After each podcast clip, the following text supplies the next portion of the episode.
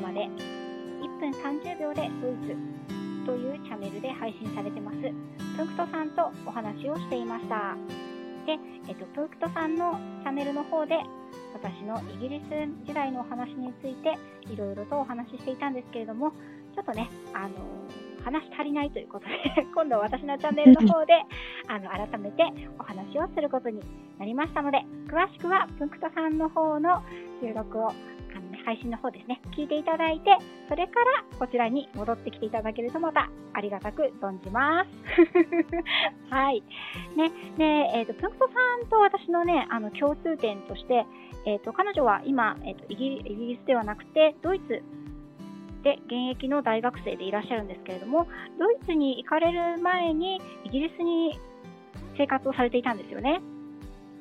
そうです。あの、4年間イギリスに高校卒業までああ、高校卒業までいらっしゃったということで、はい、えっ、ー、と、私たちの共通点として、なんと、あの、イギリスにお互い住んだことがあるという共通点なんですけれども、うん、実はその生活、イギリスでの生活はね、結構な違いが ありそうなので、えっ、ー、と、私のこのね、うん、配信ではそこをちょっと掘り下げていきたいと思います。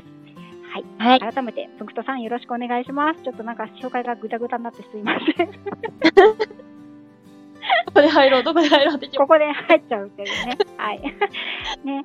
で、プンクトさんがその4年間ね、イギリスで生活されていたということについて、ちょっとあのお話聞きたいなと思ったんですけど、えっと、高校を、高校をイギリスで過ごされていたんですね。うん、えっ、ー、と、私は中学卒業前なんですね、実は。なんか、えっ、ー、と、中学校3年生の秋に、親のの都合で、それについていくっていう形で、多分一番オーソドックスな。そうだったんですね。そうです。それで、あロンドンの、まあ、ロンドンって言っても、すごい中心のあのめっちゃ大都会のところじゃなくて、うん、あの北の方のフィンチけどそこにでそこでまあそこからインターナショナルスクールに通ってっていう感じで過ごしました。はい。あそうだったんですね。なんかね、映画とかでよくある、こう、パターンというか、光景じゃないですか、ロンドン。一番よく聞くんじゃないかな。ねなんかモデルと。か多いですね、きっとね。まあ、多分なんか、みんなやってるんだろうなっていう感じで、実際、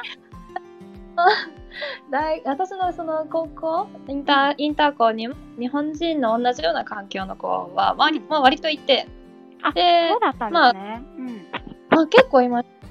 やっぱ特にロンドンなんで、あの、うん、いろんな人がいますし、うんうん、その、なんか、会社に、会社にお勧めされたのかちょっとわかんないんですけど、やっぱインターコを紹介されると、やっぱ日本人が行きやすいインターとか、はいはいはい、中国がインターとかいろいろあるんですよ。ああ、そうなんだ。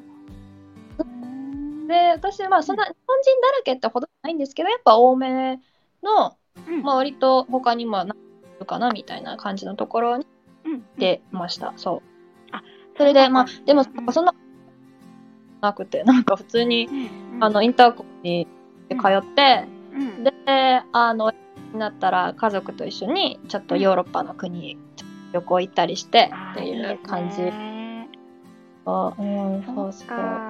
じゃああれですか、でも、えー、学校の先生はネイティブのイギリス人、あ、そうですね。はいはい。学校の先生は、まあ、うん。大体イギリスアクセントが多かったけど、オーストラリアから来たりとか、アイルランドから来たりとか、まあ、割と他の国から来たりましたね。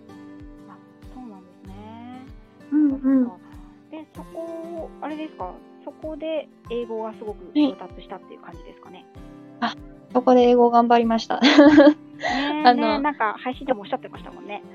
あのー、あれですね、やっぱ授業が全部英語なんで、基本的に。うん、うん、だから、やっぱり授業を受けてると、うん、あの、書かされもしますし、プレゼントかもしなきゃいけない感じで、嫌でも英語が、まあ嫌でもっていうか、まあできない人は全然できないんですけど、結局。まあでも、割と普通になんか頑張ったらできるようになってたっていう感じですね。でもあれですよね、同年代のお友達には日本人もいるし、あの、外国の方もいるし、イギリス人の方ももちろんいるっていう感じですか、そうですね。あの、実を言うと、イギリス人が、私の学校めちゃくちゃ少なくて、やっぱインターだからっていうのがあると思うんですけど、特に私の学年は、一人だけ、あそもそも学校がちょっとちっちゃいんですけど、一人だけうちの学年にもイギリス人がいて、で、その子が、途中で転校していなくなって、生粋のイギリス人はゼロ人になりました。ナショナル、インタインターコーだからね。そうそうなるんですね。そうそうそう。そうなイギリスの国籍を持ってるって子は、まあ何人かいたけど、うん、でも、イギリス人っていう子はあんまり、他の学年にちらほらみたいな感じだったと思います。そうなんだ。じゃあネイティブとお話しするのは大体その先生とお話しするのがメインっていう。ああ、どうなんだ。なんか、といっても、アメリカから来た人とか、あと、やっぱりみんな、なんだかんだ英語ペラペラなんで、割ともうネイティブなんじゃないの？みたいな感じの中だったんで、そうですね、周りはもうなんかネイティブっていう扱いでした、私の中では。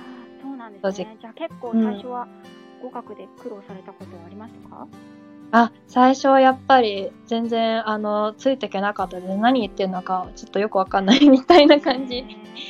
で、最初ね、大変ですよね。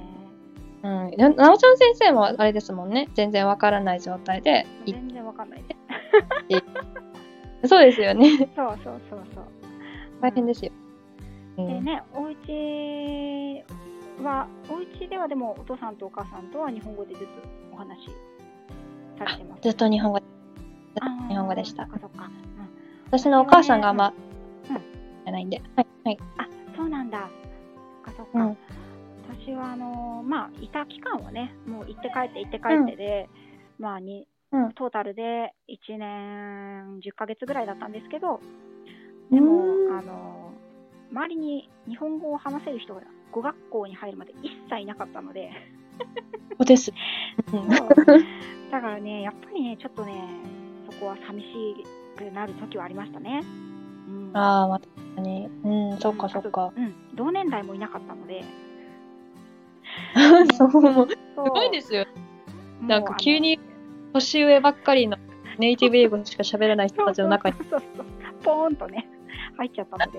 ねうん、犬だけが唯一の癒しみたいなこう感じの時もね結構ありましたけど、うん、なんか、うん、私そうですね。私のまああの境遇についてちょっとお話しすると、まあそのうん、同年代もいずこう日本語を喋れる相手もいず何に囲まれてたかというと、緑と犬とっていうかネイティブに囲まれてたっていう感じ いいな。なんか、うん、イギリスの田舎感がすごいというか。そうイギリスの田舎感がすごいすごいあの緑いっぱいでのどかで、うん、うん牧羊犬がいてみたいな。そうです、そうです。もうね、絵に描いたようなイギリスの田舎で、ね、プンクトさん、あれですか、ダウントンアビーってドラマご存知ですか？ダウントンアビー、私ちょっと見たことないんですよね。あ、あんま詳しくなく。うんうん。うん。なんかね、あの、知ってる方は知ってると思うんですけど、日本でいう、うん、なんて言うんだろうな、あれ。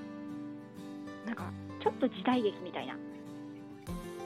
感じなんですね。昔の貴族のイギリス人貴族のそのお話なんですけど。ああ、はいはいはい。あそうそう、それはドラマなんですよね。イメージうん。1900年代初頭の感じのお話なんですけど、まさに私の過ごしてたところとかは、そういう 感じのところが結構あって。めちゃかっこいいか。ね、あのイギリスの中でもねイギリス人が憧れる田舎っていうところの一つにコッツウォルズって、ね、もちろんご存知だと思うんですけれども、うん、めっちゃいいところですよね。ね そうそう地方があってその近くまあ、うん、1時間たかかるかかかんないかぐらいのところに住んでいたのでまあまあちょいちょい行くことはあったんですね。うん、うんで私の先生がですね、イギリスの先生が、あの私のはイギリス人の先生にドクトレーニングをね教わりに住み込みで行ってたんですけど、普通のねその家庭犬の例えばこうお座りとか待てとかねうん、持ってこいとかねついて歩くとかそういうことを教えるトレーニングと別にですね私の先生はそのシューティング鳥を鳥打ちですね鳥打ちの回収犬っていうのをトレーニングする先生でもあったんですね。あれもすごい。それやっぱ、何言ってんじゃ こいつってね、もう聞き慣れないワード満載なんですけど。それ、需要どれくらいあるんですか？需要はどのぐらいあるんでしょうね。なんか、うん、やる人いるんだってちょっと本当びっくりするんですけど。ね、ロンドンとかに住んでいらっしゃる方は、やっぱりね、鳥打ってるとこなんてね、一生に一度見たことないっていう方も結構いらっしゃると思うんですけど。せいぜい、あの、うん、などっかに銃撃てるところがあるらしいよみたいな、それくらいですね。とかね、銃がそう。とかね。うん、そうですね。うん。うん、で、あのー、まあ、念のため言っておくと、その、銃を撃つ人、鳥を撃つ人と、撃った鳥を回収するっていう作業の人は違う人なんですよ。あ、そうなんや。そうなんです。あ、でも、で、その鳥打ちっていうのがお金持ちの遊びなんですね。まあ、そんなイメージですよね。あの、うん、貴族、元貴族。そうそうそうう。ん、元貴族とか貴族、現貴族のね、方々っていうのは結構イギリスにまだいらっしゃるので、うん、で、その、鳥をね、打つっていうスポーツみたいな感覚なんですよね、ああいう方々にとっては。ゴルフやるポロやる 取り打つ？みたいな、今日はどれにする？みたいな 感じなわけですよ。の時代そうそうそう。それで昔からその鳥を撃つっていう貴族の遊びと同時に発達したのがその撃った鳥を犬に回収させるっていう遊びなんですね。遊びというかスポーツ。はいはいはい。え、もうじゃあそ、そこのパートだけがスポーツとして見られてるってことですか？そうです。で、あの、ドッグスポーツとして、まあ、そこそこメジャーなのかな？な、えー、あのスポーツではあるんですよね、イギリスでは。あとヨーロッパの方でもありますね。でそれを、そのドッグスポーツの名前をガンドッグっていうんですね。ガンは鉄砲のガンですね。ドッグは犬です。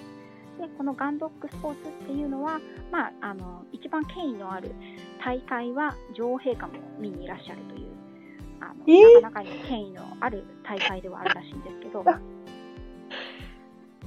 すごいですね、それ。そうなんですよ。誰も知らないですね、こんな情報。全然知らなかった。えー、そんなのあったんだ。そうなんですよ。それで、その、鳥を撃つ人、うん、撃った鳥を回収する人、うん、っていうのがあって、で、そのガンドッグの大会っていうのに、私も、まあ、先生がね、ガンドッグをやる人だったので、何度も連れて行っていただいたわけですよ。ガンをやる方だったいや、えっとね、その回収犬をトレーニングして、鳥を回収する競技、ガンドックに出る人だったんです。うん、そうん、そうそうそう。で、その犬たちっていうのがね、ものすごい、やっぱりトレーニングをね、積んで研ぎ澄まされた犬たちなんですね、もちろん。走るの速さ。うん。もうね、私最初びっくりしたのが、あの、はい、鳥をね、撃つんですよ。ガン、うん、銃を持ってる人たちが、うん犬を連れている人たちの数十メートル先を歩いていて鳥が飛んだら鳥を撃つわけですね。うんうん、で鳥が撃たれて落ちるじゃないですか。はい。地面にね。でその間、微動だにしないんですよ。あそうなんだ。へえ。犬はね。でそこでもし吠えたり走ったりしたら失格なんです、うん、即。逃げたりとかね。落ちてからなんですね。そうそれで落ちるじゃないですか、鳥が。はい。はい、で、落ちたところもしっかり見てなきゃいけないんです。どこというのも、何話か続けざまに落ちるんですけど、ね、うんうん、その落ちた鳥たちを、じゃああなたは左から3番目のあの茂みのあたりに落ちた鳥を回収してきてくださいとか、あなたはあの湖の隣に落ちた鳥を回収してきてくださいとかっていうふうに、ジャッジって呼ばれる人たちに指示をされて、その自分が指示をされた鳥以外の鳥を持ってきたら失格なんです。それ犬に教えるんですか？教えます。怖すごいでしょ？でそれが例えば30メートル、50メートル、まあ、30メートル、うん、10メートル、30メートル、50メートルって離れたところに鳥が落ちるんですけど、うん、もし50メートル先の鳥を持ってきてくださいっていうふうに指示されたにもかかわらず、うん、10メートル先に落ちてる鳥を持って帰ってきちゃった？らこれも失格なんです。へー。ものすごくね、シビアな世界で。めちゃくちゃ教えて大変そうですね、それ。いや、本当にね、あの、犬ってなんて可能性を持ってる生き物なんだろうって。で大体、えっと、うん、優勝することが多いのは黒ラブですね。黒いラブラドールが優勝しやすかったです。優勝っていうか、かなりあの上位に残るのは黒いラブちゃんたちが多かったですね。で、まあもちろん、レトリーバー、血統もあります。はい、そのためにブリーディングされてる子たちっていうのがいるので。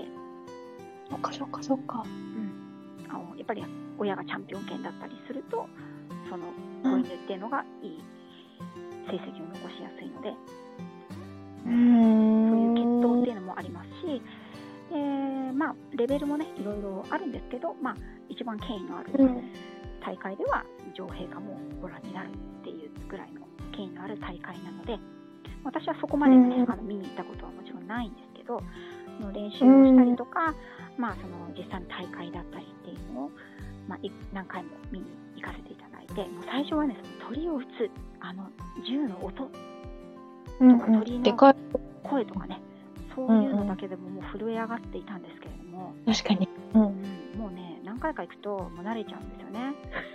まあ、もうスポーツみたいになっちゃってるんでしょうね。鳥をね何十羽もねこう何十羽何羽も何羽もとぶら下げてねあのか帰ってくる人とかねバタバタしてる鳥をあの加えて帰ってくる犬とかね、うん、そういうのを何度も見ていましたね。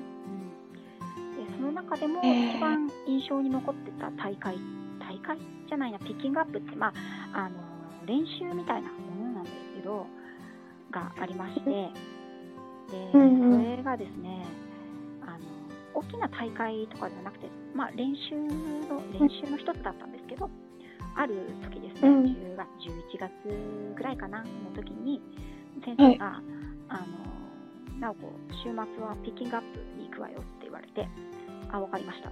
うんうん、かりました。どこ行くのって聞いたら、あの、オーバブリーっていう村に行くと言うんですね。で、うんうん、初めて行く場所だったんで、へえと思って、まあね、聞いてもわかんないんで、わ、うん、かりましたって言うんですけど、そうそうそう。うんうん、でその、それね、村なんですよ。村で、うんうんうん、本当に小さい村で、うん、代々一人の、一つの家族が治めてる、いまだにですよ、村なんです。そんなとこもうね、時代錯誤とか、もう本当、あの、ぜひダウントンアビーを見ていただきたいんですけど、ダウントンアビーで出てくるような、本当に、あの、蜂蜜色のレンガで作られた家が立ち並んでて、もう伝統的なポストオフィスと、伝統的なパブと、ね、そういった。コッツオルじゃない。コッツオルズの多分端っこだと思うんですけどね。で、その行き先、集合場所が、その領主さんのお家なんですね。うん、で、そこに、その領主さん、まあ、貴族の方、現貴族の方ですけど、の方と、あとそのお友達たち。それから、えっと、ガン、ガンですね。あの、シューティングをする人たちと、それから先生たちのような、その、回収する犬を連れてくる人たち。それから、えっ、ー、と、これまた、うんと、うん、役目が違うんですけど、鳥を飛ばすための犬たちを連れている人たちがいてむちゃむちゃくちゃですよね。はい。で、その鳥を飛ばす人たちっていうのが連れている犬はスパニエルって言うんですよ。うん、へえ、面白い。国家っていう形で。で、それはね、うん、あの、鳥を飛び立たせる役目を持ってるんですね。じゃあもう全然違う風にトレーニングをされるトレーニングが違うんですよ。うん。